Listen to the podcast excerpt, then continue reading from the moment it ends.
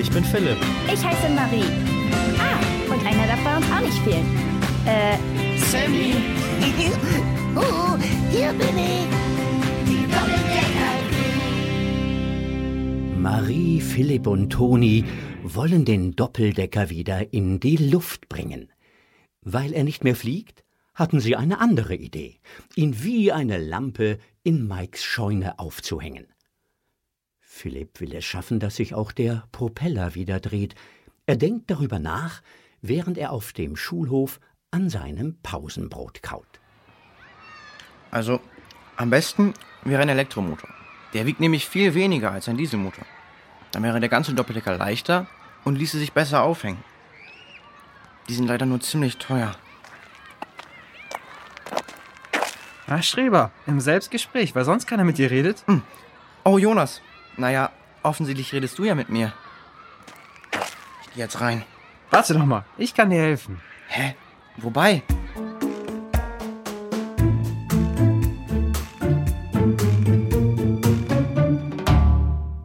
Am selben Abend im Garten von Jonas Familie.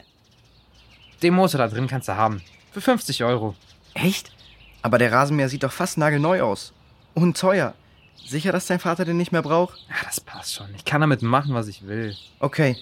Oh, warte. Kann ich dir morgen das Geld geben? Ich habe gerade nicht so viel dabei. Bring's Montag in die Schule. Oh, danke. Stark. Dann rufe ich mal meinen Kumpel Toni an. Der kennt sich nämlich mit Schrauben aus. Ey, mach mal selbst. Und ein bisschen plötzlich. Mein Vater kann's nicht leiden, wenn ihr Fremde rumrennen. Er kommt in einer Stunde heim. Ciao. Warte, wo ist denn überhaupt der Schraubenzieher? Und schon ist Jonas im Haus verschwunden. Stutzig steht Philipp vor dem modernen Rasenmäher und einem Werkzeugkasten. Ein bisschen irritiert ist er schon, aber er freut sich über das gute Geschäft. Also macht er sich daran, den Motor auszubauen. Zum Glück gibt es für alles eine Doku und er hat schon mal in einer gesehen, wie das geht. Kann also eigentlich nichts schiefgehen. Oh, Mist. Das ist kaputt. Naja, wird ja nicht mehr gebraucht. Die anderen werden sich richtig freuen.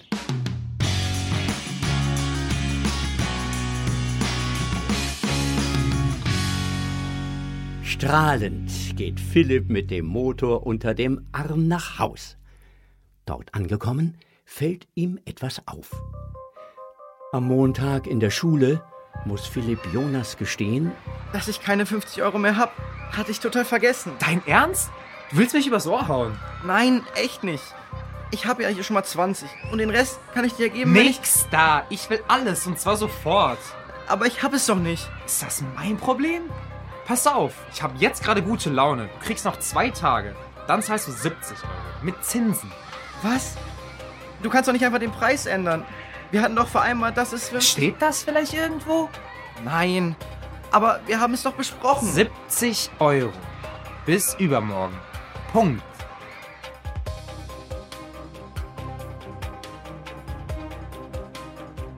damit lässt Jonas ihn einfach stehen. Wie soll er das bezahlen? Philipp kann sich überhaupt nicht mehr auf den Unterricht konzentrieren. Die ganze Zeit rutscht er unruhig auf dem Stuhl hin und her. Erst nach einer gefühlten Ewigkeit ist die Schule endlich aus. Missmutig stapft er aus dem Klassenzimmer, setzt den Helm auf und steht bald am Fahrradständer. Da sieht er etwas. Beide Reifen platt? Das kann doch nicht wahr sein. Beim vorderen ist ein Riesenriss im Schlauch. Ob das... Moment, hier steht was im Staub. Besser du zahlst? Oh Mann, das war Jonas. Erst die Zinsen und jetzt das? Was mache ich jetzt? Eine vertraute Stimme lässt ihn aufblicken. Hey Phil, wollen wir zusammen nach Hause fahren? Nee. Ähm, sorry, Marie. Ich hab's echt eilig. Bis morgen. Hä? Wir fahren doch immer zusammen. Hastig verwischt Philipp die Schrift im Staub und schwingt sich aufs Rad. Ratlos sieht Marie ihm hinterher, als er mit den Plattenreifen unbeholfen davonfährt.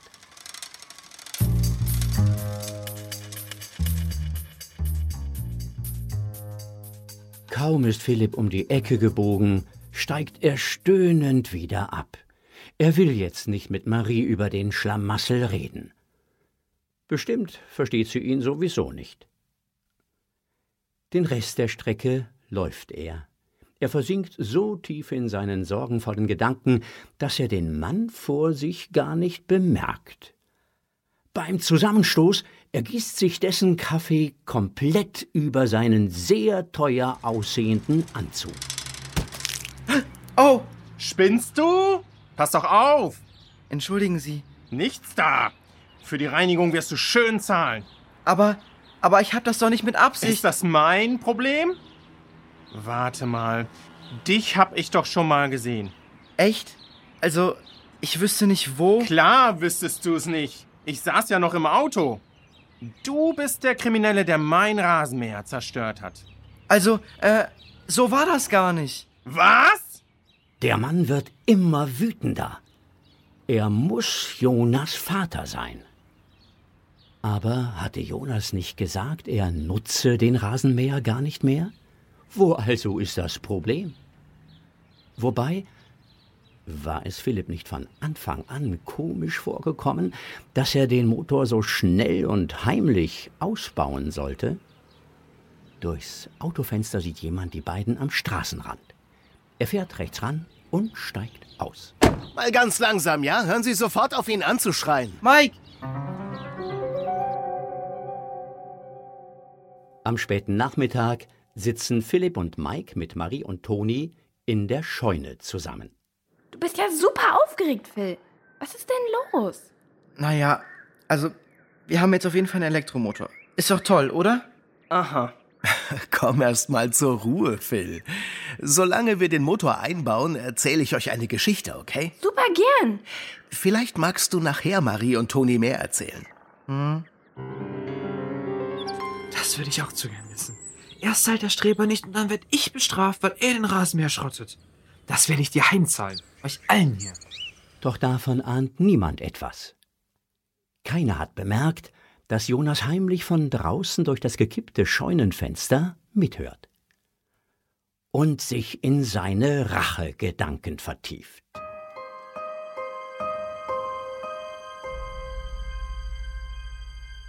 Ich will euch von einem Abenteuer am Amazonas erzählen, dem zweitlängsten Fluss der Erde. Gleich nach dem Nil. Der Amazonas ist bis zu 10 Kilometer breit. Wow, echt riesig. Ja, am sumpfigen Ufer muss man gut aufpassen, um keine nassen Füße zu bekommen. Okay, also, passt auf. Das Wasser plätschert gemächlich im Sonnenschein dahin. Von weit weg hört man manchmal das Signal einer Schiffshupe. Und natürlich die singenden und kreischenden Urwaldtiere ringsherum.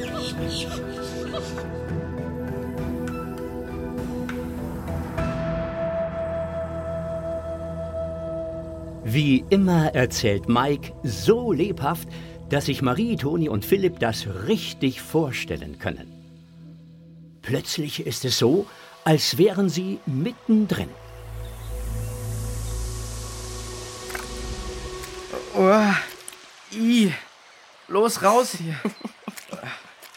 Ja, sehr witzig. Du bist ja nicht im Wasser gelandet. Schnell, komm raus, Marie. Ich komm schon. Wieso denn so eilig? Das kühle Flusswasser ist doch super angenehm bei der Hitze hier.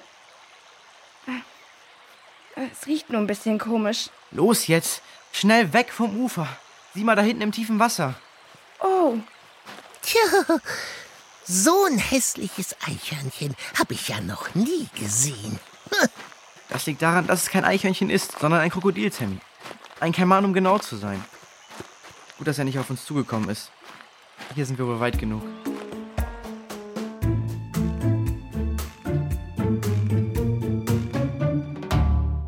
Doch das Krokodil hatte die Crew überhaupt nicht bemerkt.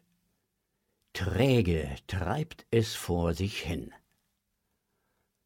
Aus sicherer Entfernung schauen sie aufs Wasser. Da entdeckt Sammy etwas auf dem Boden. Oh, guck mal da. Was denn? und rennt wieder in Richtung Wasser. Boah, Sammy, bleib nee. stehen! Ich komm gleich wieder. Sammy hebt den kleinen Gegenstand umständlich vom Boden auf. Er klemmt ihn sich zwischen die Nagezähne und trippelt auf allen Vieren zur Crew zurück. In seinen Kulleraugen blitzt Stolz auf, darüber, dass er den schönen Schatz zuerst gefunden hat. Plötzlich verändert sich etwas in seinem Ausdruck. Er spuckt aus und schüttelt sich. Ist das eklig. Bleib weg damit von meinen Schuhen. Ist das eine Muschel? Am Fluss? Sieht ganz so aus. Ja, Muscheln gibt's nicht nur im Meer, sondern auch manchmal in Flüssen. Was ist damit, Sammy? Marie geht die wenigen Schritte auf die Muschel zu und hebt sie vom Boden auf. Sieht doch eigentlich ganz hübsch aus. Wartet. Ah, äh, mm. lässt sie dann aber auch genauso schnell wieder fallen. Die Muschel ist mit einem seltsamen Schleim überzogen. Normal ist das nicht. Lange können sie aber nicht darüber nachdenken, denn Leute, da pfeift jemand. Sicher, dass du kein Vogelsingen hörst? Hör mal genau hin und sag du's mir, Professor.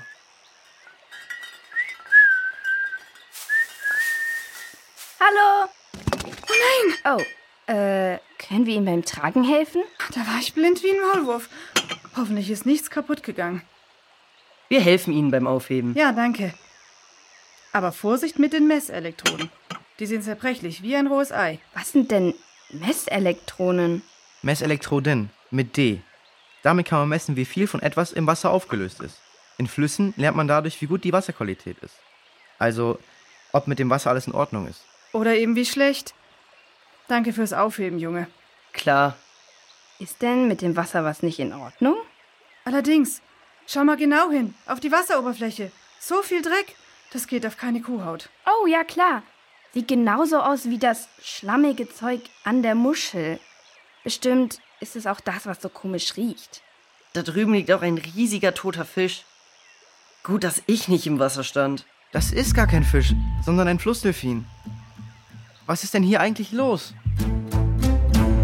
Das erklärt Forscherin Amelie in aller Eile, während sie Plastikflaschen, Glasschälchen und Messgeräte sorgfältig auf einem Tuch auf dem Boden ausbreitet. Seit heute Morgen schwimmt dieser Schlamm auf der Wasseroberfläche. Es sind viele Fische gestorben. Deshalb müssen wir jetzt ganz schnell herausfinden, wie der Hase läuft, was es ist, wo es herkommt und vor allem, wie wir es am besten wieder loswerden. Können wir dabei helfen? Die Frage hört Amelie gern. Sie erklärt Marie und Toni den Weg zu ihrer Forschungsstation. Dort können sie in einem der Teams mithelfen, die sich gerade zusammenfinden. Philipp bleibt hier, um Amelie mit den Wasserproben zu helfen. Er schaltet die Messgeräte ein und macht erste Notizen. Die Wasseroberfläche behält er sehr aufmerksam im Blick, damit er nicht von einem Krokodil überrascht wird. In der Station angekommen, begrüßen Marie und Toni die anderen. Wildhüter, Forscher, Vogelexperten, ganz viele geschäftige Menschen. Toni schließt sich einer Gruppe junger Männer und Frauen an, die mit dem Motorboot flussabwärts fahren. Gemeinsam beladen sie das Boot mit Seilen, Netzen und dicken schwimmenden Schläuchen. Die sollen verhindern, dass sich der Schmutz weiter ausbreitet. Marie sieht sich inzwischen aufmerksam um. Hey, magst du bei Lennart und mir mitkommen? Ich bin übrigens Martha. Hey, ich bin Marie. Wo geht ihr denn hin? Flussaufwärts. Wir wollen sehen, wo das alles herkommt und verhindern, dass noch mehr davon ins Wasser gelangt. Hm, klingt gefährlich. Aber wenn es euch wirklich hilft, kann ich mitkommen. Darf Sammy auch mit? Ja, ich will die Krokus verscheuchen. Ja, wo kam das denn her? Hier unten in der Umhängetasche.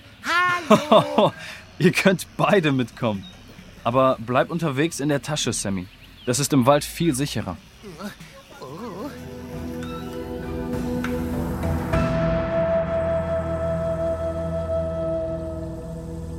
Martha, Lennart und Marie ziehen Tarnkleidung an.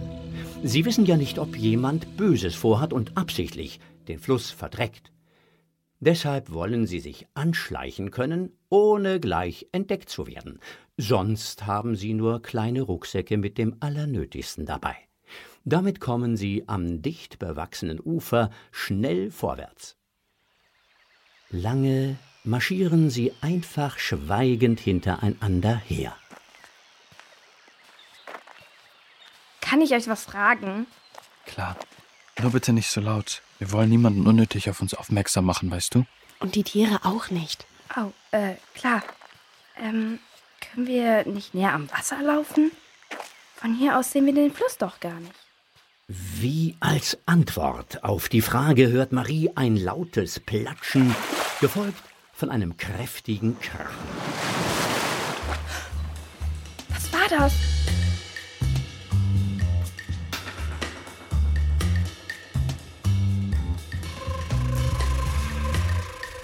Flussabwärts brütet Philipp nachdenklich über seine Notizen. Amelie bemerkt sein Grübeln und blickt auf. Ja, so geht's mir auch.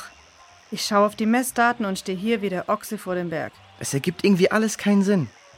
Ich vergleiche gerade die Messergebnisse mit den ausgedruckten, die du früher mal für das saubere Wasser gemacht hattest. Alles fast haargenau gleich.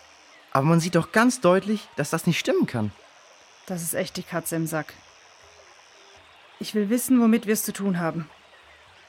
Ich hatte ja zuerst an Öl oder Diesel gedacht, aber das passt auch nicht. Komm, lass uns mal schauen, wie der pH-Wert ist und rausfinden, ob irgendetwas Saures oder Basisches im Wasser ist. Alles klar. Dafür ist diese Glaselektrode hier, oder? Ja, genau. Marie ist ganz aufgewühlt. Was sie eben gehört hat, war der Beutezug eines Krokodils. Ob es dasjenige war, das sie vorhin schon gesehen hatten? Aber sie waren doch schon mehrere Kilometer gelaufen. War es so weit flussaufwärts geschwommen, um Beute zu suchen? Oder gab es hier noch mehr Krokodile? Deshalb sind wir nicht so nah am Ufer. Hier ist es sicherer. Hm, Keine Angst, Marie. In den Wald kommen sie nicht. Bleib einfach bei Martha und mir. okay. Wir müssen trotzdem wieder ans Wasser schauen. Nicht, dass wir die Stelle verpassen, wo der Dreck hineingelangt. Und das Krokodil? Alles gut. Ich gehe schon. Ich gehe ans Ufer und verschaffe mir einen Überblick und dann komme ich sofort wieder hoch. Keine Angst, ich passe gut auf mich auf. Aber Lass ihn gehen, Marie. Hab Vertrauen. Im Dickicht ist Lennart schnell außer Sichtweite. So leise er kann, zwängt er sich zwischen Farnen, Lianen und dicken Baumstämmen hindurch. Bis der Bewuchs schließlich dünner wird und er aufs Wasser spähen kann. Für Marie vergehen die Sekunden quälend langsam. das waren bestimmt schon zwei Minuten. Nur die Ruhe, Marie. als es plötzlich wieder im Gebüsch raschelt. Hallo, ihr zwei. Ähm, drei. Lennart! Psst, leise bleiben. Alle beide. Sorry. Upsi. Und? Wir sind noch mehr tote Fische. Wir kommen also der Quelle näher. Ich bin sicher, wir finden sie bald. Lennart geht wieder voran und schiebt behutsam die ersten Farne beiseite. So geht die Gruppe weiter durchs dichte Gebüsch. Da kommt Marie ein erschreckender Gedanke. Phil nimmt Wasserproben. Und Toni ist im Boot unterwegs. Was, wenn dort Krokodile sind? Tatsächlich ist sie nicht die Einzige, die von dieser Frage umgetrieben wird. Amelie, Ja, Philipp? ein bisschen unwohl ist mir schon hier am Wasser. Wir haben vorhin einen Kaiman gesehen. Ich denke nicht, dass uns einer zu Mittagessen kriegt. Hier im Amazonas leben schwarze Kaimane. Diese Art geht eher nachts auf Jagd. Ja, ich weiß ja. Und auch, dass sie nie Menschen angreifen. Aber was, wenn doch? Dann merken wir es rechtzeitig. Ich schaue mich schon die ganze Zeit mit Adleraugen auf der Wasseroberfläche um. Ja, ich ja auch. Dann sind wir doppelt sicher. So sehen wir einen Kaiman früh genug und können die Fliege machen. Was hast du denn eigentlich über den pH-Wert rausgefunden? Ähm, ja, ach so. Ähm, also, das ist wirklich sehr seltsam. Viele Sachen führen dazu, dass das Wasser eher sauer wird. Manchmal auch basisch.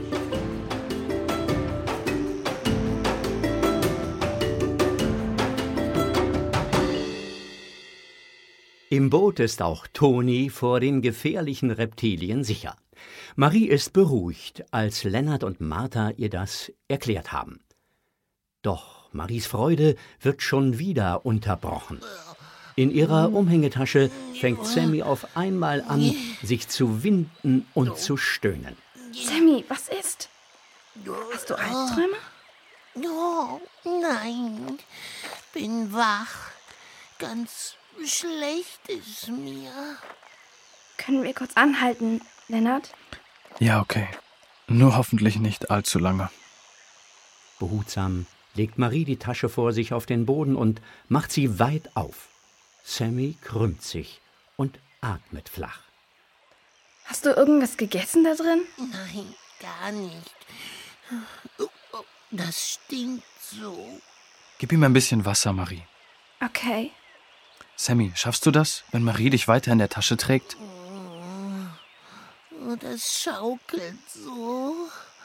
Oh. Und wenn ich dich in den Arm halte, ist das besser? Oh, vielleicht. Halt ihn nur gut fest. So kann es weitergehen. Vorsichtig trägt Marie Sammy im Arm. Schnell fällt er in einen leichten Schlaf, aus dem er ab und zu hochschreckt. Wenn man genau hinschaut, findet Marie, sieht er trotz des Fells sehr blass im Gesicht aus. Auch was sie dann sieht, hebt nicht gerade die Stimmung. Was ist denn? Hey, ist schon gut. Wir gehen außen herum. Da vorbei? Und, und wenn da noch mehr sind? Komm, nimm meine Hand, Marie. Na gut. Marie ist gar nicht begeistert. Das Spinnennetz vor ihr spannt sich über einen Meter weit zwischen großen Staudenblättern. Sie will lieber nicht seiner Bewohnerin begegnen. Aber es führt kein Weg daran vorbei. So nimmt sie ihren Mut zusammen, um Lennarts Stimme um die Staude herum zu folgen. Mit Sammy in der einen Hand, Marthas Hand in der anderen und fest geschlossenen Augen. Mach die Augen wieder auf. Wir sind vorbei. Ich habe die Spinne im Netz gesehen. Sie wird uns nicht verfolgen. Das tröstet Marie ein bisschen. Aber sie sorgt sich um Sammy. Und dann all diese gefährlichen Tiere hier. Warum eigentlich waren ihr die vorher nie aufgefallen? Marie ist inzwischen überhaupt nicht mehr so sicher, ob es eine gute Idee war, mitzukommen. Bestimmt kämen Martha und Lennart viel besser ohne sie voran. Die beiden sind so freundlich zu ihr. Aber bestimmt nur, weil sie Mitleid haben. Irgendwann wird Lennart langsamer, bleibt schließlich stehen und hält horchend inne. Was ist denn los? Ich glaube, ich höre da was aus Richtung Fluss. Hm, vor lauter Spinnen und Streifenhörnchen haben wir schon länger nicht mehr ins Wasser geschaut. Wäre jetzt ein guter Zeitpunkt, oder? Hm, Ja, das denke ich auch, Martha. Ja. Sammy geht super schlecht. Lennart schaut mitfühlend auf den kleinen Sammy, der sich in Maries Armen nervös im Schlaf windet. Dann blickt er hoch in Maries tränengefüllte Augen. Er kann die Angst darin deutlich sehen. Marie, es ist nicht nur wegen Sammy, oder? Okay, wir haben nicht viel Zeit, aber lass uns hier kurz hinsetzen. Okay. Lass mich so lange mal nach Sammy schauen. Ich habe mir in einer Tierarztpraxis ausgeholfen. Vielleicht fällt mir noch was ein. Behutsam gibt Marie Martha den immer noch schlafenden Sammy in die Hand und ringt mit den Tränen, während Martha sich einige Schritte entfernt, Sammy vorsichtig auf einen großen Stein bettet und ihn sich genau anschaut.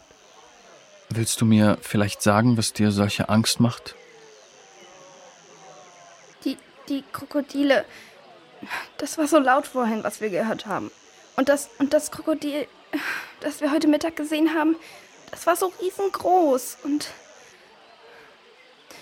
ich wollte mutig sein und dachte, ich kann schon mit euch mit. Aber jetzt bin ich überhaupt nicht mutig und halte euch nur auf. Marie, lass mich dir zwei Dinge sagen und dann gehen wir weiter, ja? Okay. Also, erstens ist das sehr mutig von dir.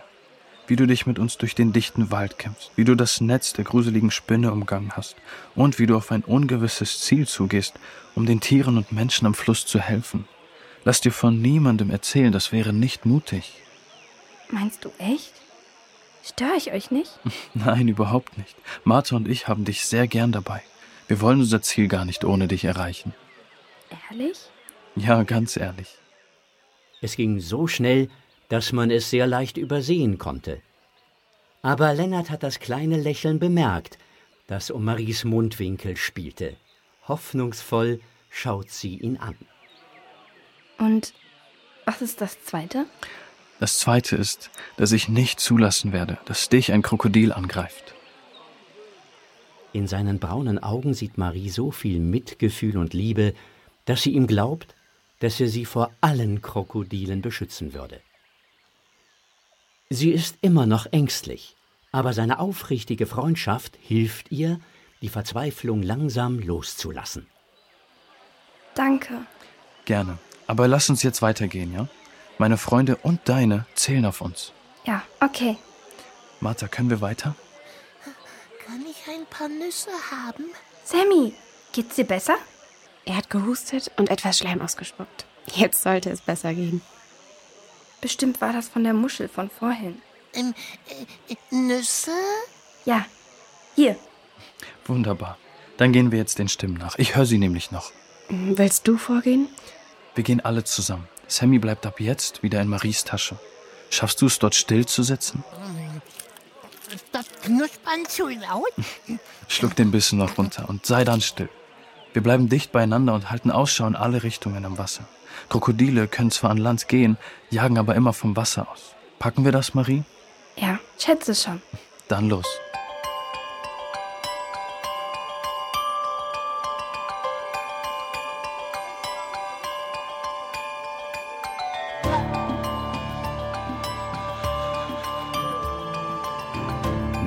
Lennart und Marie staunen nicht schlecht, als sie aus dem Gebüsch treten und sehen, was da auf dem Wasser ist.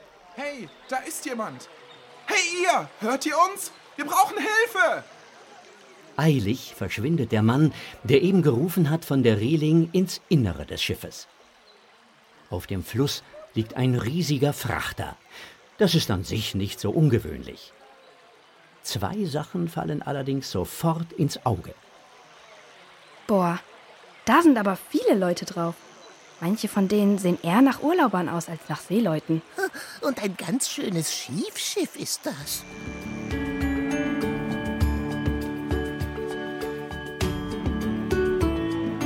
Philipp und Amelie sind inzwischen ins Labor der Station umgezogen. Als sie dort die Wasserproben gründlich untersuchen, entdecken auch sie etwas Unerwartetes. Können wir uns ganz sicher sein, dass das nichts anderes ist? Das würde sich doch nicht teilweise im Wasser auflösen. Ziemlich, ja. Wir haben alles untersucht. Und eher geht ein Kamel durchs Nadelöhr, als dass es etwas Biologisches ist. Auch kein Treibstoff. Haushaltschemikalien wie etwa Cremes oder Waschmittel sind es auch nicht. Obwohl die hier oft per Frachter transportiert werden. Und es sind keine Metalle in den Wasserproben. Deshalb kommt es nicht aus Metallminen am Fluss. Für mich ist die Sache klar wie Kloßbrühe. Es muss ein Lack sein. Das erklärt die Farbe, den Geruch und eigentlich fast alles andere auch. Philipp ist noch ein bisschen skeptisch. Ein Lack löst sich doch nicht einfach im Wasser auf. Aber die gesammelten Messergebnisse sprechen deutlich dafür. Oder besser gesagt, gegen alles andere. Flussaufwärts haben die Freunde jetzt die Quelle der Verunreinigung gefunden. Dass es ein Lack ist, der aus dem Frachter ausläuft, wissen sie noch nicht. Sie haben gerade Dringenderes zu tun. Inzwischen ist der Kapitän an die Reling gekommen. Laut rufend verständigt er sich mit Lennart.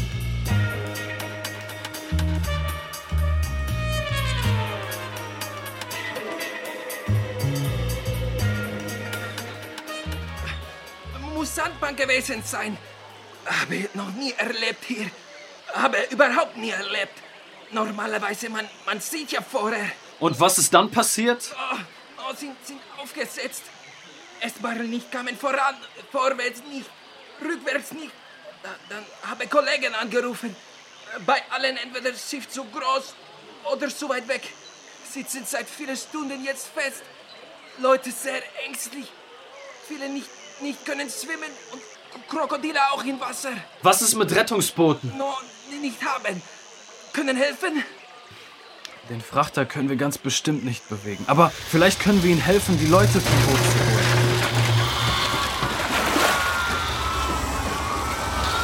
Leonard wird von einem ohrenbetäubenden Ächzen und Krachen übertönt.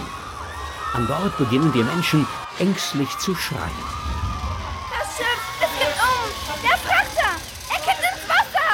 Marie starrt hilflos auf das Schiff, das sich ganz langsam, aber unfassbar laut mehr und mehr zur Seite neigt. Vor ihrem inneren Auge sieht sie, wie bald die ersten Menschen ins Wasser fallen müssen. In diesen stinkenden Schlamm mit Krokodilen. Panik steigt in Marie auf. Doch plötzlich Stille. Es hält an! Oh, ein Glück. Es muss sich verkeilt haben. Lange wird das nicht halten. Bitte, Herr Kapitän, bringen Sie alle auf dem Schiff dazu, Ruhe zu bewahren. Sie dürfen nicht mehr herumlaufen und erst recht nicht rennen. Sie, Sie, ja, ja, ich, ich, ich mache. Sehr erfahren wirkt er selbst nicht. Und hast du das gesehen, dass der Schmutz aus diesem Schiff ausläuft? Denn da sieht's wieder sauber aus. Ja, das werden wir alles klären müssen. Aber jetzt müssen erstmal die Leute vom Schiff. Mhm. Ähm, funken wir die Station an? Für den Hubschrauber? Ich denke, Boote sind besser. Die sind schneller hier und können mehr Leute mitnehmen. Mhm. Und okay. bis dahin müssen wir den Frachter stützen. Wir haben doch noch Kletterseile im Rucksack. Helfen die? Ich denke eher nicht. Aber wenn es lange, stabile Seile an Bord gibt, könnten Sie uns die zuwerfen. Dann binden wir sie hier an Bäumen fest und das Schiff kann nicht weiter von uns wegkippen. Das müsste halten, bis die Boote hier sind. So eine Rettungsaktion ist auch für Lennart und Martha neu. Sie haben noch nie eine ganze Schiffsladung Menschen von einem Frachter gerettet.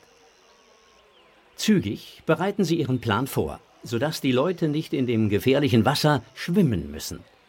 Martha funkt die Station an. An Bord des Frachters gibt es einige Spulen mit Stahlseilen. Deren Enden soll der Kapitän Lennart zuwerfen. Gar nicht so einfach. Oh, nicht, nicht weit genug. Ufer ist so weit weg. Er versucht es ein zweites Mal.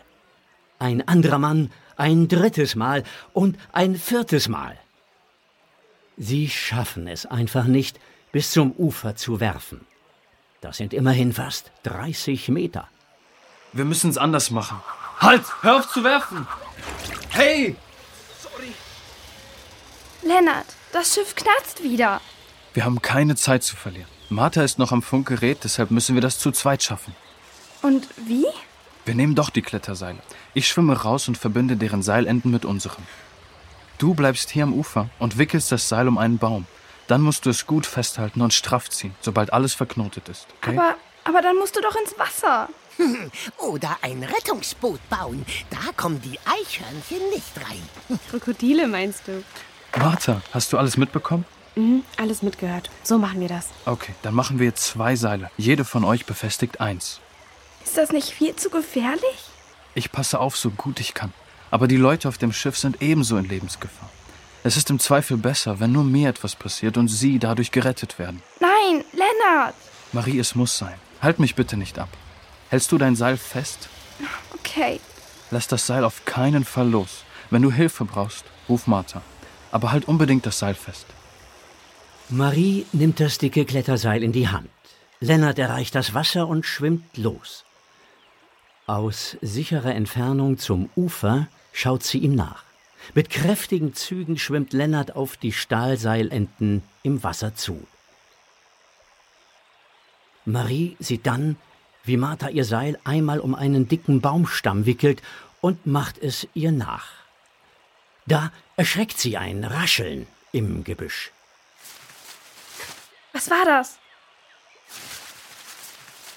Da war es schon wieder. Das Seil fest umklammert, schaut sie vorsichtig in die Richtung. Das Rascheln kommt näher, ist jetzt vielleicht noch zehn Meter weit weg. Für ein riesiges Krokodil klingt es zu leise. Aber es ist sehr nah am Ufer und man kann nie genau wissen. Für einen kurzen Moment verstummt es. Vielleicht ist es weg. Dann bricht die Herde kleiner Tiere aus dem Gebüsch. Die sehen ja aus wie, wie Meerschweinchen. Aber ziemlich groß und dick. Es sind nahe Verwandte. Was Marie sieht, ist eine Familiengruppe von Capybaras oder Wasserschweinen. Die Nagetiere werden bis zu 75 Kilo schwer und sind die größten ihrer Art. Fasziniert schaut Marie zu, wie sich die Tiere vorsichtig schnuppernd eins nach dem anderen aus dem Dickicht wagen. Die sind ja super niedlich. Ist aber trotzdem besser, wenn die mich nicht bemerken, so groß wie die sind. Begeistert schaut sie den aufmerksamen Müttern und den tapsigen Babys zu. Auf einmal fällt ihr etwas ein. Das Wasser! Das ist doch vergiftet! Oh nein, die Babys gehen schon zum Wasser. Was mache ich jetzt? Hingehen und die Babys vom Wasser wegscheuchen? Aber was, wenn die Mamas sauer werden? Und da ist noch etwas, an das sich Marie erinnert. Lass das Seil auf keinen Fall los. Ich darf nicht loslassen. Aber irgendwie muss ich verhindern, dass die Tiere das Wasser trinken. Hinlaufen kann ich nicht. Hm. Ja, ich werfe es in ihre Richtung. Bestimmt hauen sie dann ab. Marie hebt einen Kieselstein auf und wirft. Und noch einen. Gar nicht so einfach, weil sie das Seil in der anderen Hand hält. Außerdem sind die Steinchen zu klein. Die Wasserschweine haben nicht mal bemerkt, dass einer direkt neben ihnen gelandet ist. Marie versucht es noch einige Male. Gucken ja nicht mal hoch. Ich muss schnell was machen. Bestimmt trinken sie gleich. Da hinten! Dort liegt ein größerer Stein, bestimmt groß genug, um die Wasserschweine zu erschrecken. Wenn ich bloß rankäme. Da fehlt nur ein halber Meter. Lass das Seil auf keinen Fall los. Ah, Da hinten ist Lennart. Er hat Mattas Seil schon festgebunden. Eins noch nicht. Hm. Okay. Ich leg's nur ganz kurz hin, werf den Stein und halte es sofort wieder fest. Gesagt, getan. Ganz nah bei der Capybara-Familie fällt der Stein ins Gebüsch. Die Tiere erstarren einen Moment, schnuppern vorsichtig und verschwinden blitzartig im Dickicht. Marie schaut einen Moment hinterher, bis sie aus dem Augenwinkel eine Bewegung wahrnimmt. Das Seil! Mist! Lennart hatte das Seil ein Stück zu sich herangezogen, um es mit dem anderen zu verknoten. Er denkt ja, dass Marie das Ende festhält. Es hat sich vom Baumstamm gelöst und sie sprintet dem Seilende hinterher, das sich immer schneller aufs Wasser zubewegt. In letzter Sekunde bekommt sie es zu fassen.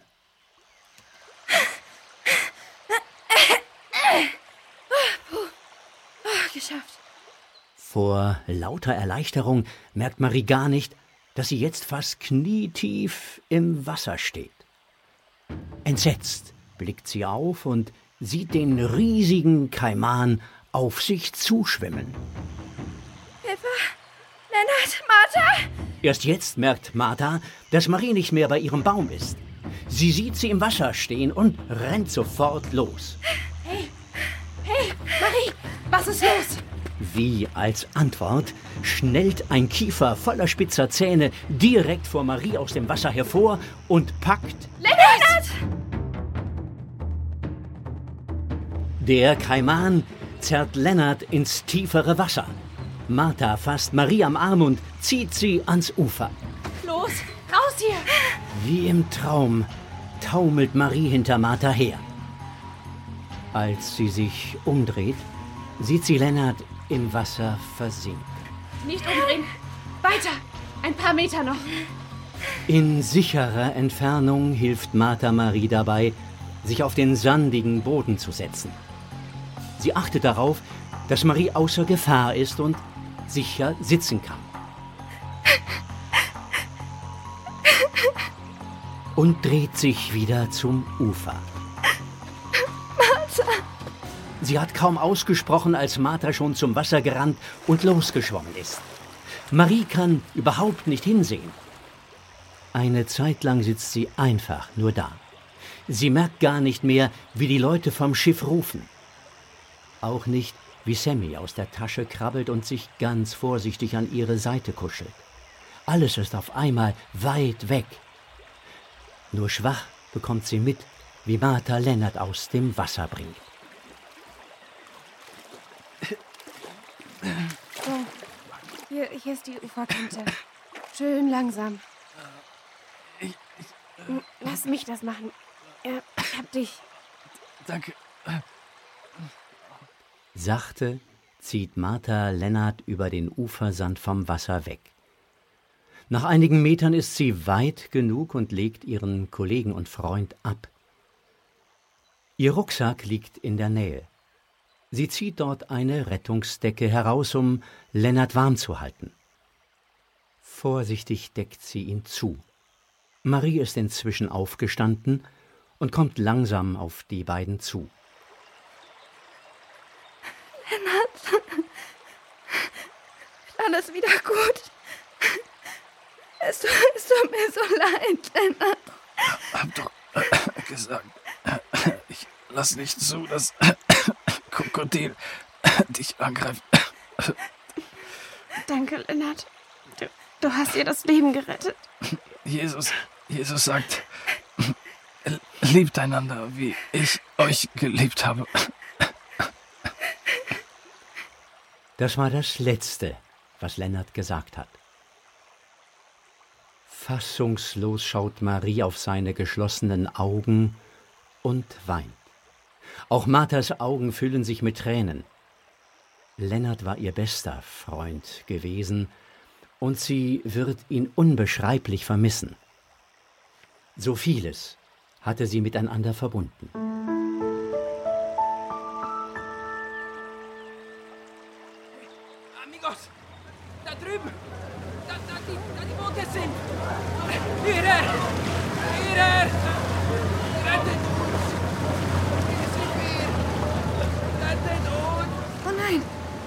Spät? Ruh dich ein bisschen aus, Marie. Nein, Amelie, dort sind noch viele Leute auf dem Schiff, die uns brauchen. Holt sie mit den Motorbooten. Lennart hat verhindert, dass das Boot umkippt und die Menschen. Marthas Stimme klingt für Marie, als wäre sie weit weg. Um sie herum scheint alles irgendwie zu verschwimmen. Sie hört nicht mal mehr Philipp und Toni, die besorgt auf sie zukommen. Das Letzte, was sie noch mitbekommt, ist, wie Sammy sich auf ihre Schulter kuschelt und ihr Ich hab dich lieb, Marie. ins Ohr flüstert.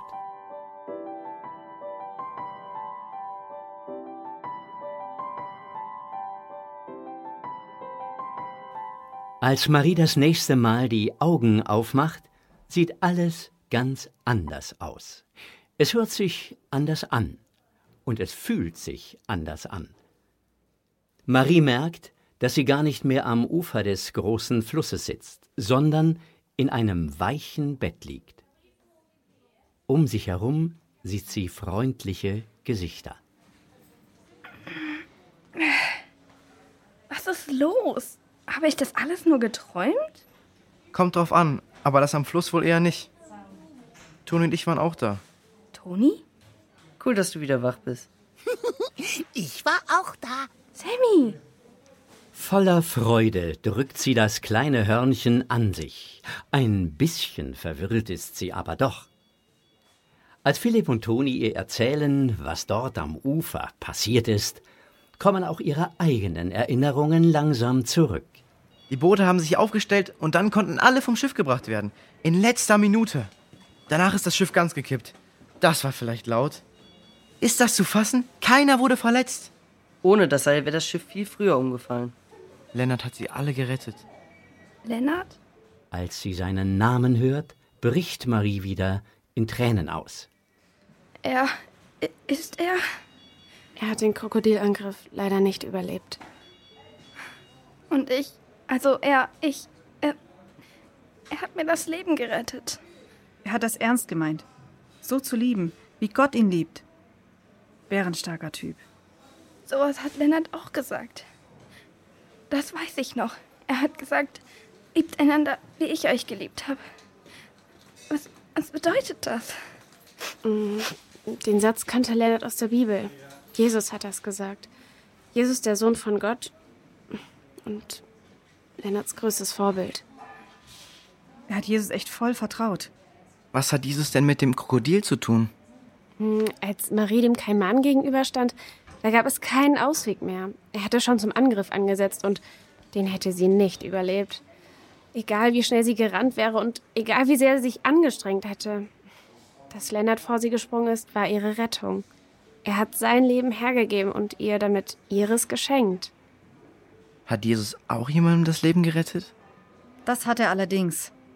Das mit dem Kaiman, das war jetzt eine sehr spezielle Situation. Das passiert zum Glück nur sehr wenigen Menschen. Aber von Gott getrennt zu sein, das Problem haben alle Menschen. Wenn das für immer so bleiben würde, wäre das ganz schlimm für uns. Kann man sich davor auch nicht retten?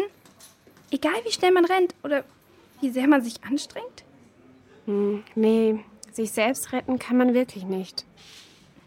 Das ist ja super schlimm. Ja, das wäre es. Aber erinnert ihr euch daran, dass Gott uns Menschen sehr liebt? Er ist der, der uns retten kann. So wie Lennart?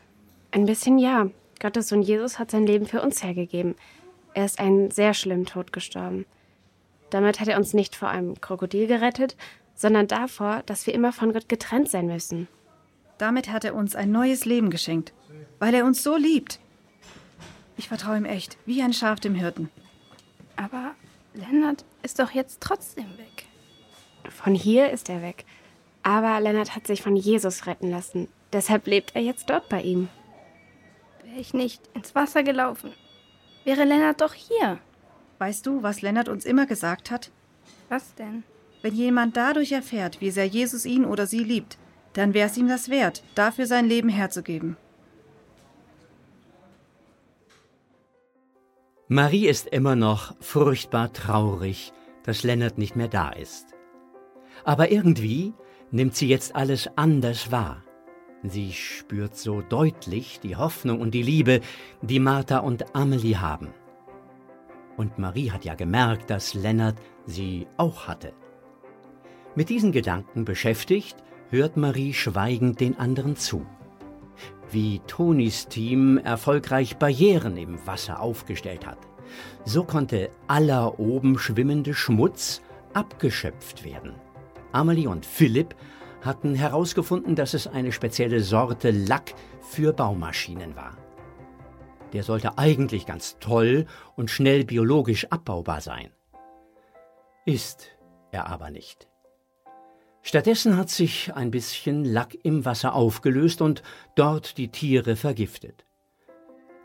Am Frachter konnte zum Glück festgestellt werden, dass nur ein einziges Fass ausgelaufen war. So würde sich der Fluss nun bald erholen können.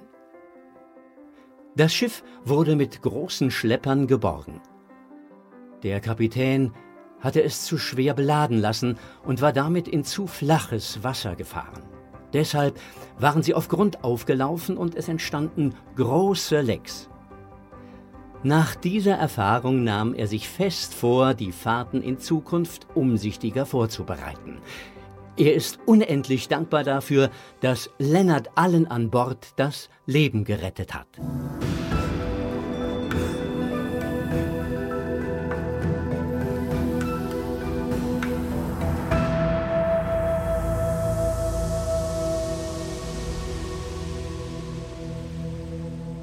Von dem Abenteuer wird er wohl noch lange seinen Neffen und Nichten erzählen.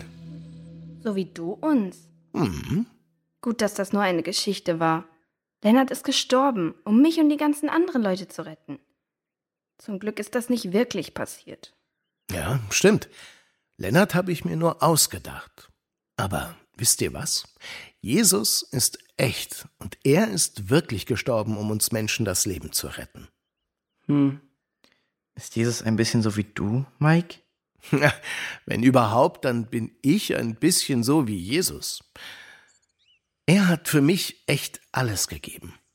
Deshalb will ich ihm immer ähnlicher werden. Und er ist gestorben, um dir das Leben zu retten? Wovor? Ja, eher nicht vor einem Krokodil oder Kaiman. Davor, für immer von Gott getrennt zu sein. Damit das völlig klar wird, hat Gott Jesus sogar wieder lebendig gemacht. Aber das verdient eine eigene Geschichte. Cool, freue mich schon drauf. Mhm. Erzählst du uns jetzt deine Geschichte, Phil? Eigentlich kann ich das schon machen. Also, als ich den Motor aus dem Philipp lässt kein Detail aus. Er will jetzt offen mit seinen Freunden sein. Deshalb erzählt er von Jonas tollem Angebot für den Elektromotor, vom kaputten Rasenmäher und dem Zusammenstoß mit Jonas Vater. Und den hohen, hohen Schulden. Jonas hatte mich angelogen. Sein Vater wollte den Rasenmäher ganz normal weiter benutzen. Aber ich war es ja, der ihn kaputt gemacht hat und nichts gesagt hat. Mir war richtig schlecht, als er gesagt hat, wie teuer die Reparatur wird und die Reinigung von seinem Anzug. So viel Geld hatte ich noch nie. Und dann? Jonas Vater war richtig wütend auf mich. Er hat sich gar nicht mehr eingekriegt und wurde total laut. Oh, das klingt ja fast gefährlich. Ich wusste überhaupt nicht, was ich machen soll. Und dann kam auf einmal Mike. Er hat sich voll für mich eingesetzt und hat alles bezahlt. Das Geld gebe ich dir irgendwann zurück, Mike. Versprochen. Na, das hatten wir doch geklärt, Phil. Deine Schulden sind bezahlt und ich will kein Geld von dir. Sei bitte in Zukunft einfach umsichtiger, wenn du dich auf einen Deal einlässt. Ja, auf jeden Fall. Aber warte mal. Woher hast du denn jetzt den Elektromotor? Jonas Vater wollte den doch sicher wieder haben. Hä? Was war das? Was denn? Doch Toni antwortet nicht, sondern steht auf und geht rüber zum Doppeldecker. Was wird das, wenn's fertig ist? Fass mich nicht an. Finger weg vom Doppeldecker. Hey, ich mach doch gar nichts. Immer schön locker bleiben. Lass mich raten. Jonas? Ja? Bitte klopf beim nächsten Mal an, wenn du mich besuchen willst. Ich wusste nicht, dass die ihn. Also eigentlich wollte ich mit Philipp reden. Ja, genau. Mhm. Jetzt setz dich erstmal und nimm dir einen Cookie. Ich geh kurz rein zu Gudrun und hol dir eine Teetasse. Was? Etwas unsicher nimmt Jonas die Einladung an und setzt sich zu den anderen. Zunächst herrscht betretenes Schweigen. Die Crew beäugt Jonas misstrauisch und er sie. Nach ein paar holprigen Versuchen kommen sie aber doch ins Gespräch. Jonas hatte es nicht immer leicht, weil sein Vater sehr streng ist. Jonas hatte selbst Schulden gemacht und sich nicht getraut, mit ihm darüber zu reden. Aus Angst vor einer Strafe wollte er irgendwie an Geld kommen. Deshalb hatte er so heftig reagiert, als Philipp nicht zahlen konnte. Die Gartengeräte verkaufte Jonas, weil er dachte, dass das bestimmt nicht auffiele. Sein Vater hat ihn hart bestraft, nachdem er das alles herausfand. Das tut mir super leid, dass ihr so einen schlimmen Streit hattet. Muss ich halt mit leben. Sorry, Streh. Mein Philipp. Hätte ich nicht an dir rauslassen sollen. Ich habe auch nichts kaputt gemacht an einem Flugzeug. Ihr habt mich ja vorher entdeckt. Danke, Jonas. Als Mike alles bezahlt hat, war dein Vater auch richtig nett zu uns. Er hat uns sogar einen anderen, älteren Elektromotor geschenkt. Ach so. Du solltest auch noch mal mit deinem Vater reden, Jonas. Auch wenn ihr es manchmal schwer miteinander habt, lass du nicht zu, dass etwas zwischen euch steht. Und wenn du was ausgefressen hast, dann entschuldige dich dafür. Kann ich vielleicht mal versuchen. Also, ganz ehrlich, Marie, dein Onkel ist ein echt cooler Typ. So einen hätte ich auch gern. Wenn du magst, kannst du uns ja mal wieder besuchen. Wir wollen den Doppeldecker hier drin aufhängen. Kannst gern mithelfen. Ja, vielleicht. Aber zuerst Cookies.